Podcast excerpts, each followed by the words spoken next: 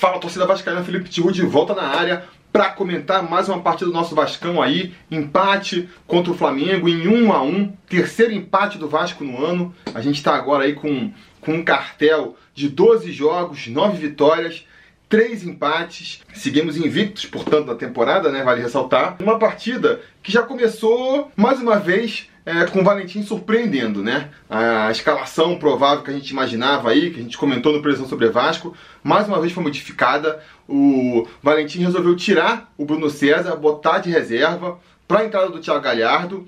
E também não foi com, com o Rossi pela direita, escalou, escalou o Iago Pikachu. Quando eu vi essa escalação, eu fiquei muito pé da vida. O pessoal lá é, do grupo do, do, Conselho de Sobre Vasco, né, o pessoal que apoia o Sobre Vasco aí, por isso tá no nosso grupo do WhatsApp, viu a minha bronca com o Valentim, porque Cara, qual o sentido de barrar o Bruno César para escalar o Thiago Galhardo? Mas assim que a partida começou, eu, eu consegui entender, né? É, qual que foi a estratégia do Valentim, pelo menos como eu entendo. A gente comentou também no Preleção sobre Vasco que uma estratégia que o Vasco vem usando muito esse ano é a estratégia de marcar a saída de bola do adversário, né? Pressionar o adversário já na saída para tentar roubar a bola ali e pegar a defesa desarrumada. O Vasco tem feito isso é, em doses homeopáticas. Ele fica na partida, a maior parte do jogo o Vasco espera o adversário para sair no contra-ataque, mas em alguns momentos ele escolhe fazer essa marcação pressão lá na frente. Eu acho que para essa partida de agora, o Valentim pensou o seguinte, que nem a gente comentou no, no Pressão sobre Vasco, a defesa do, do, Flamengo é a defesa reserva. O Flamengo veio com defesa reserva, jogadores muito novos ali, que poderia ter dificuldade de sair de uma marcação pressão. E, e por outro lado, uh, no ataque, apesar de ser um time B lá, time reserva que o pessoal fala, vinha com grandes valores individuais, né? Everton Ribeiro, Arrascaeta, Vitinho. Então acho que o, é, o Valentim pensou uma estratégia para matar dois coelhos com uma cajadada só. Vamos aumentar a pressão, vamos ficar mais tempo. Vamos, não vamos parar de pressionar a saída de bola. Desse jeito a gente consegue, ao mesmo tempo, explorar essa fraqueza da zaga do Flamengo e também evitar que a bola chegue no ataque do Flamengo, que é o ponto mais forte do time deles. Acho que até foi uma estratégia interessante. Para isso, ele tirou o, o, Bruno César, que é um jogador que tem um toque de bola mais refinado, mas que cadencia mais o jogo, não é tão veloz, e botou o Thiago Galhardo, que é um jogador né, que tem mais velocidade e tem também mais, mais empenho para ficar correndo atrás de, de, de, zagueiro lá na marcação. E para compensar essa entrada do Thiago Galhardo no meio, que tira um pouco da qualidade do toque ali e da armação do jogo, ele resolveu botar o Pikachu à direita, e vocês podem ver aí nos melhores momentos, se for analisar, que muitas vezes né? Arrisco dizer até que na maioria das vezes o Pikachu estava mais voltando pelo meio para buscar a bola e armar esse jogo do que o Thiago Galhardo, que era teoricamente é, o meio armador do time, né? Então, começou com essa estratégia, marcando muito a saída de bola. Isso logo com dois minutos de jogo já criou uma chance ali. O Thiago Galhardo rouba uma bola pela esquerda, toca pro Pikachu que chuta rente à trave, conseguiu explorar muito bem as laterais e, e através principalmente é, da, das bolas aéreas conseguiu criar perigo para a defesa do Flamengo, né? Dois lances, principalmente, foram assim: é, um pecado a bola não ter entrado. Uma cabeçada do Marrone no segundo pau, né? A bola sobrou para ele ali, e cabeceou fora. E também uma testada do Erle que subiu sozinho ali na entrada da área. Era para ter cabeceado pro gol, mas a bola foi por cima da trave do Flamengo. Lógico, é, essa estratégia de marcar em cima, marcar saída de bola, ela tem também um. Como é que se fala? Ela não é uma tática perfeita. Você sobe a sua marcação, tá marcando lá em cima, se você roubar a bola ali, ótimo, né? Pega a defesa adversária desarrumada e consegue chegar na cara do gol. Agora, se de um jeito ou de outro o adversário consegue passar com a bola dessa marcação, ele vai pegar uma defesa ali mais, é, mais fragilizada, né? com menos defensores para marcar. Então acaba ficando um jogo muito aberto. E aí, ao contrário do que a gente imaginou na preleção, de que o jogo começaria mais truncado, com as equipes se estudando, foi justamente o contrário. O jogo, por causa muito dessa proposta do Vasco, o jogo ficou completamente aberto. E o, Bota... e o Flamengo também teve suas chances de gol, né? E aí, mais uma vez, o Fernando Miguel apareceu para mostrar que está em excelente fase, está agarrando muito bem. Então, foi um jogo aberto no, nesses primeiros 15, 20 minutos ali de partida. Eu acho que o Vasco, apesar de, de ter aberto um pouco o flanco para o Flamengo atacar estava é, melhor no, na partida, estava criando mais chances, estava meio que tomando a iniciativa do jogo, pode-se pode dizer assim, né? Faltou um pouco de, de sorte ali pro, pro Vasco nesses primeiros 20 minutos. Mas quando rolou ali a parada técnica, o Abel conseguiu acertar a, a marcação. Ele prendeu mais os laterais, né, para evitar que o Danilo e o Marrone por um lado e o Pikachu e o Cáceres por outro caíssem mais pelas laterais, né? Estavam criando muita chance por ali, então já cortou é, é, esse espaço para o Vasco atacar e também subiu a marcação, né? Resolveu aí contra-atacar com o mesmo veneno, subiu a marcação e começou a marcar a saída do jogo do Vasco lá na frente.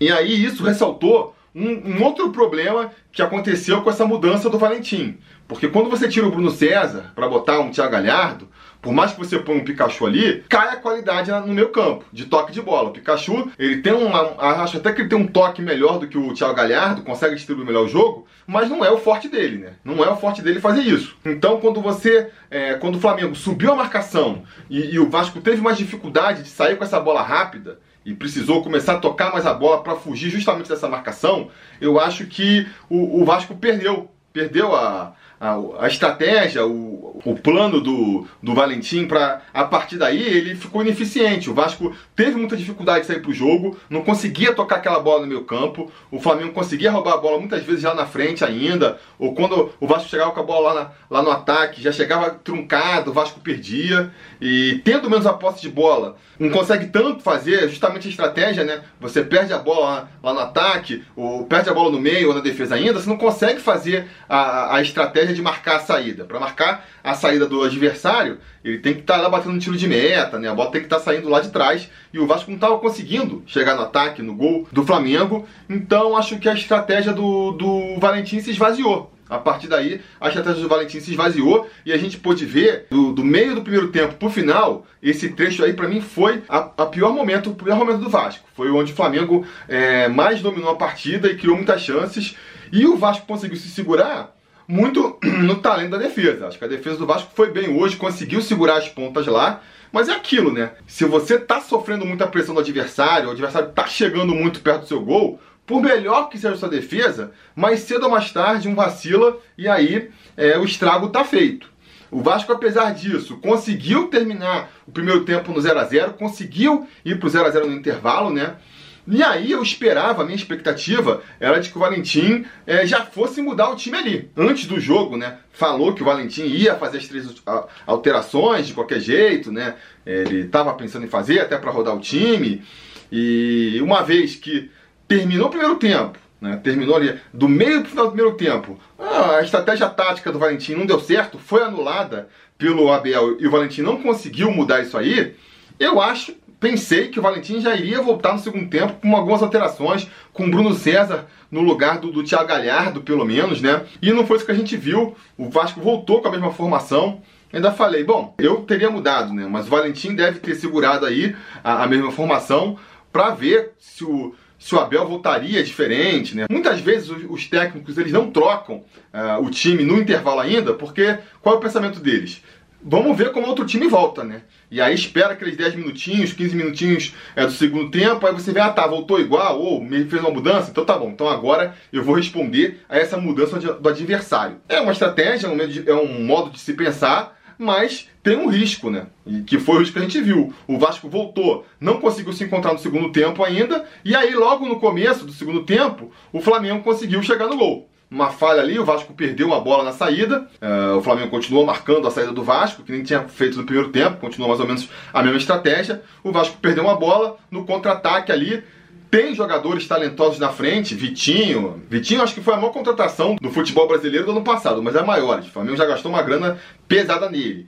E aí o outro atacante, o Arrascaeta, também outro jogador que foi a contratação mais cara do futebol brasileiro esse ano. Então assim, até quem discute o time reserva, que time reserva é esse, né? Enfim, conseguiram fazer o gol ali no Vasco. A defesa, que nem eu comentei antes, né? Por melhor que esteja a defesa, uma hora falha. E nessa hora que falhou, os caras foram e fizeram 1 a 0 a partir daí, o jogo deu uma bagunçada. O Vasco até cresceu na partida, mas eu acho que muito em função do Flamengo, que recuou, né? Deixou de marcar em cima, deixou de. Aquela coisa que a gente vem comentando é, é, é tradicional no futebol brasileiro. O time faz o gol, ele naturalmente recua. O Flamengo vinha marcando a saída do Vasco, vinha marcando pressão. Uma vez que fez o gol, não, então vamos recuar, vamos ficar lá atrás, vamos ficar para puxar o contra-ataque. Deu campo pro Vasco, o Vasco se aproveitou desse campo e começou a martelar mais o Flamengo lá na frente, mas sem criar grandes chances, sem criar grandes chances. Muito, eu acho, porque justamente, né, a estratégia do Vasco, o time estava armado por uma estratégia que com o Vasco atrás no placar não fazia mais sentido. O Vasco teve que tomar a iniciativa da partida, o Flamengo ficou lá atrás recuado, e aí nesse esquema ter um Thiago Galhardo armando, armando o jogo, ter um Pikachu armando o jogo, já não faz mais sentido. Para mim, é, tomou o gol, aí mesmo que tinha que ter botado o Bruno César. O Valentim esperou mais um pouco, substituiu primeiro, ali aos 12 do segundo tempo, tirou o Pikachu para botar o Rossi.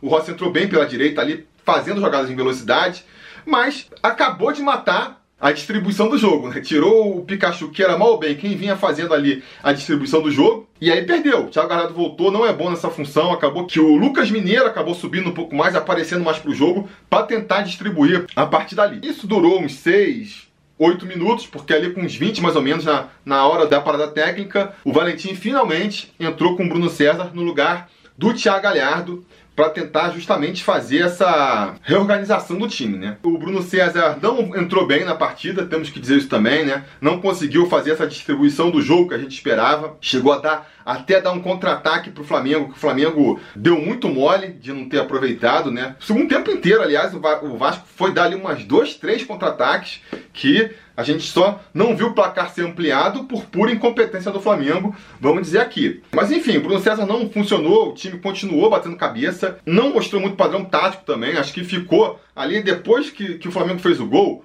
o jogo virou um peladão, assim, né? Nenhuma das equipes mostrando muito um, um, padrão tático, um esquema de jogo, ficou mais ali na vontade, na raça, do que em qualquer outra coisa. E aí, para reforçar justamente essa impressão, com uns 30 minutos de jogo ali, o, o Valentim tirou o Raul, cabeça de área, para botar o Ribamar jogar o time inteiro pra frente ali. Porque eu sempre digo, você pode ter muita raiva do Valentim, chamar ele de burro, chamar ele de incompetente, do que quiser, não dá para chamar o cara de retranqueiro, né? Não dá para chamar o cara de retranqueiro. Repito, burro dá pra chamar, porque se você quisesse se mexer no time e deixar um pouco mais de equilíbrio, porque o Raul sa ele saiu sentindo, né? Então foi uma substituição meio que forçada. Aí você pode falar, ah, ele teve que substituir o, o Raul, então foi e botou um atacante. Beleza, ele poderia ter tocado por um outro volante. E aí um erro do que a gente pode comentar aqui do Valentim, um dos muitos erros que ele fez nesse jogo, foi que não botou o Andrei no banco, né? Não levou o Andrei para a partida, não, não, quer dizer, isso não sei se é erro, porque para mim é, tem alguma informação aí que a gente não chegou até a gente. Porque não faz sentido o Andrei não ficar nem no banco de reservas, um jogador que, que tem uma característica de sair mais pro jogo, né? E aí você tira o Andrei do banco para botar Maranhão e, e, o Bruno Silva, que são dois jogadores com características parecidas, né? Mais assim, mais de, de, de destruição mesmo. Então, é, e aí a gente viu o problema né, no jogo a partir do momento em que o. Quer dizer, problema se o cara não quisesse mexer na estrutura do time, né? Mas assim, a partir do momento que o, que o Raul se machucou, ou você botava um, um, um volante mais brucutudo que o Raul, e aí você ia deixar o time com menos é, potencial ofensivo ainda, ou então você partia para a loucura e mandava um atacante. Foi a decisão do Valentim, botou é, o, o, Ribamar ali, e a partir dali, então, a partida virou uma pelada mesmo. O Vasco atacando que nem índio, indo com todo mundo para frente, tentando criar as chances ali, mas na, na base do, do batendo cabeça, e se expondo completamente no contra-ataque. Acabou não tomando aí um, um segundo gol, repito, mas por incompetência do Flamengo, do que até mesmo por qualidade do time do Vasco. Essa pressão acabou, no final das contas, fazendo efeito. Eu acho que. A gente pode até falar do Max agora, né? O Max Lopes, ele realmente não vinha fazendo uma grande partida, não fez a partida que a gente esperava, que eu esperava que ele fosse fazer, né?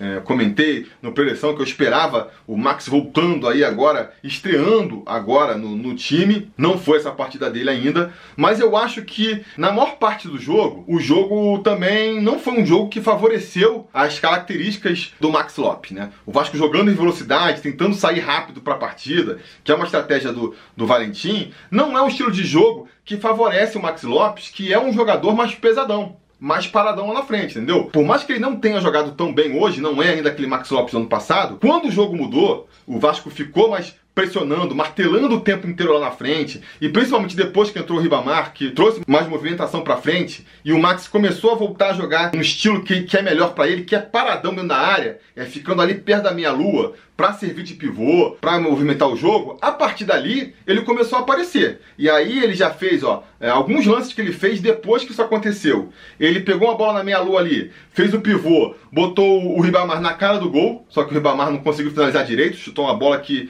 que nem pra linha de fundo foi. Ele conseguiu depois, pegando a bola de novo, meio que de pivô, parado na frente. Ele conseguiu pegar uma bola que foi dando uma falta, uma falta frontal ao gol do, do Flamengo, que se a gente tivesse um bom cobrador de, de falta, alguém em, em, com uma boa noite, teria conseguido fazer um gol também. E sofreu um pênalti. Sofreu um pênalti que o juiz não marcou. Enfim, essa pressão toda do Vasco acabou culminando é, no pênalti lá no finalzinho, em cima do Marrone, né? Um segundo pênalti. Teve que. Aquelas coisas, né? Cadê o, o árbitro eletrônico nessa hora? O Vasco tem que sofrer dois pênaltis pro juiz marcar um. Pelo menos marcou um. E aí, com muita frieza, o Maxi Lopes bateu, fez o gol, segundo gol dele na temporada, segundo gol de pênalti dele nos acréscimos, né? Nos acréscimos ali, fez o gol, acabou a partida. Valeu pro Vasco se manter invicto na temporada, né? Seria caído, perder a invencibilidade justamente pro Flamengo, mas é um jogo que, que não deixa nenhum vascaíno feliz, eu acredito, muito pelo contrário, né? Pelo que eu tenho visto aí nas redes sociais, os vascaínos estão mais é da vida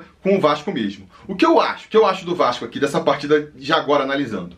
Eu acho que o Vasco Deu azar na proposta, né? Porque, mal ou bem, é, diante da proposta que o Vasco teve, poderia ter feito mais gols, principalmente nas bolas aéreas. Já comentei as duas grandes chances que o Vasco perdeu no primeiro tempo. Teve mais uma no segundo tempo com o, o Lucas Mineiro. Uma jogada ali desenhadinha, que é, é para ele fazer o gol. Em duas outras ocasiões esse ano ele fez o gol exatamente daquele jeito. Hoje bateu mal. A gente teve é, jogadores jogando abaixo do, do esperado. O Marrone fez uma partida, apesar de ter sofrido pênalti e tudo, fez uma partida abaixo do esperado, muitas vezes tomou as decisões erradas ali. Eu achei que o Pikachu e o Danilo Barcelos, eles foram muito mal na bola parada, principalmente, porque depois que o Flamengo mudou lá no meio do primeiro tempo, que nem eu falei, é, o Vasco caiu de qualidade, beleza. Mas o Vasco ainda conseguiu uns escanteios, ainda conseguiu umas faltas ali, frontais, laterais. E o Pikachu e o Danilo, que se revezaram na cobrança, pararam de cobrar bem. Escanteio, falta lateral que foi cruzar na área, começaram a cruzar a bola muito alta, muito longe, sabe? Deixaram de cruzar a bola na. Pô, só joga a bola no meio da área. O time do Vasco tava se sobressaindo muito mais do que o do Flamengo e não, desperdiçando é, essas, essas ocasiões, jogando a bola totalmente forte ou muito fraca, hum, batendo mal, né? E nas faltas frontais, que também foi outra coisa que o Vasco conseguiu criar muito, criou umas três ou quatro faltas na frente ali, do gol, bateram muito mal. O Léo Carmona até falou: ah, o César está com muita tranquilidade, parece que estudou a partida, estudou os cobradores. Que estudou os cobradores? Só chutaram em cima do goleiro. O cara se consagrou, né? Agarrou todas sem nem deixar rebote, porque a bola só foi no meio dele. Então, jogaram muito mal. Teve é, alguns jogadores que poderiam estar rendendo melhor, renderam pior também. Isso a gente tem que salientar. O Danilo também recebeu várias bolas na esquerda no segundo tempo, livre, tranquilo, ele tinha que parar, olhar para dentro da área para poder cruzar e cruzando errado. Acho que a gente pode esperar mais desses jogadores, não estou cobrando aqui o imaginável. Então isso também foi ruim. E também é, o esquema tático do Valentim, eu acho que o Valentim a gente tem que aí fazer algumas. começar a fazer algumas críticas em relação ao Valentim. Eu acho que, primeiro, repito, até entendi a mudança tática do Valentim. Acho que seria mais válido se esse jogo fosse um jogo mais decisivo. Se fosse aí, sei lá, é Copa do Brasil contra o Havaí, uma partida em que o Vasco tem que ganhar. É importante surpreender o adversário, tudo bem. Mas, cara, por mais que seja Flamengo, é um jogo de, de campeonato carioca, que não vale nada. Vamos tentar manter o esquema tático, reforçar esse esquema tático. É a mesma crítica que muita gente não entendeu que eu fiz no jogo contra o Boa Vista. A gente não tem nenhum esquema tático titular que está bem desenvolvido, que está funcionando bem, está bem azeitado. E aí você vai querer inventar outro esquema tático? Sabe? Quem sabe se a gente tivesse reforçado esse, esse esquema principal que ele está tentando para a temporada contra o Boa Vista, não tivesse entrado melhor hoje. Não. Resolveu um esquema maluco para botar o Thiago Galhardo e o Bruno César jogando juntos. É, para quê? Para quê? Perdemos a chance de aprimorar esse primeiro esquema tático para fazer um segundo esquema tático que nunca mais vai ser usado. Aí muita gente falou: não, esse esquema tático aí pode ser usado quando o Vasco tiver sob pressão, precisar ganhar resultado. Cadê? No jogo seguinte, a gente teve uma partida em que o Vasco precisava pressionar o, o, o resultado, pressionar, correr, correr, atrás do resultado. E cadê a formação com o Thiago Galhardo e Bruno César no, no, no, no meio campo? Já não fez, mudou, botou Ribamar. Então quer dizer, não serviu para nada, só serviu para perder a oportunidade, que nem eu falei. Né? E muito para insistir com o Thiago Galhardo, que também vocês vão me desculpar, eu sei que tem muito vascaíno aí falando do Thiago Galhardo, mas eu não consigo entender para que, que o Valentim está se desdobrando tanto para ficar forçando o Thiago Galhardo nesse time. Me respondam nos comentários o que, que vocês veem no Thiago Galhardo de tão importante. Qual característica que o Thiago Galhardo tem de tão diferencial para ele precisar, para o Valentim precisar encontrar um esquema que encaixe o Thiago Galhardo? Eu não consigo entender, sabe? Eu acho que, para mim, o Thiago Galhardo não é um jogador ruim. Ele tem ali os momentos de, de brilho dele, mas é um jogador cara, opção de segundo tempo e nem primeira opção seria. Na minha opinião, nem primeira opção seria. Mas enfim, é, são as decisões do Valentim, né, que ele tomara que ele reflita e, e, e faça o balanço aí de, de, como é que vai fazer daqui para frente, porque agora o bicho vai começar a pegar. A, a, fase de testes, a fase aí de, de aprimoramento da máquina já passou, né? A gente vai ter no meio da semana aí um jogo contra o Havaí, já é jogo decisivo, já é jogo duro, então precisa ficar ligado, vamos torcer. Não acho que é o caso de jogar o bebê com a água da bacia fora, né? Muita gente falando aí, que nem eu falei no preleção sobre o Vasco também, né? Se o Vasco perde, ou, ou no caso estava perdendo até o final, muita gente já vai querer a cabeça do Valentim. Não acho que é para tanto, não acho que é para tanto. Eu acho que o saldo do Valentim ainda é extremamente positivo. Mas de um tempo pra cá eu tô sentindo que ele tá se perdendo. Já não tô começando a, a entender e a conseguir apoiar todas as decisões dele, entendeu? Então, assim, é para ficar ligado. Espero que ele corrija aí as falhas que ele vem cometendo aí no último tempo, porque, repito, agora a coisa começa a pegar fogo, né? Copa do Brasil, para mim, já começou numa fase em que se demole, vai perder. O Havaí é, é time de Série B, não sei o que lá, mas já é um adversário difícil. Então, se o Vasco demole, pode ser eliminado pelo Havaí, não pode abrir brecha para isso. E também agora aqui no Carioca, vai ter agora mais uns três jogos contra times pequenos, né? Mas passou isso, é semifinal de turno, é final de campeonato, é só, é só clássico. E também, se o Vasco perder, a pressão vai aumentar para cima do Valentim. E depois é Campeonato Brasileiro, então, aí nem se fala. Então tá na hora do Vasco começar a mostrar mais do que uma intenção de jogo, né? Precisa dar esse salto final aí para conseguir é, os resultados que vão ser importantes. Beleza, galera? Diga no comentário a opinião de vocês então sobre essa partida. A conversa continua por lá. Quem é fã do Galhardo aí, explica para mim nos comentários por que, que vocês acham que o Galhardo é tão importante nesse, nesse time do Vasco. O que, que ele tem que ninguém mais no elenco do Vasco tem, porque eu não consigo ver. Finalização, Max Lopes finaliza melhor que ele. Velocidade, Rossi é mais veloz que ele. Garra, Rossi também tem mais garra que ele. Sei lá, distribui o jogo, o Bruno Sá distribui o melhor jogo que ele. Então, assim, eu não consigo ver o que que o Thiago Galhardo tem que, que você não consegue com outro jogador. Diga nos comentários, a conversa continua por lá. Não se esqueça também de curtir o vídeo, assinar o canal. E a gente vai se falando.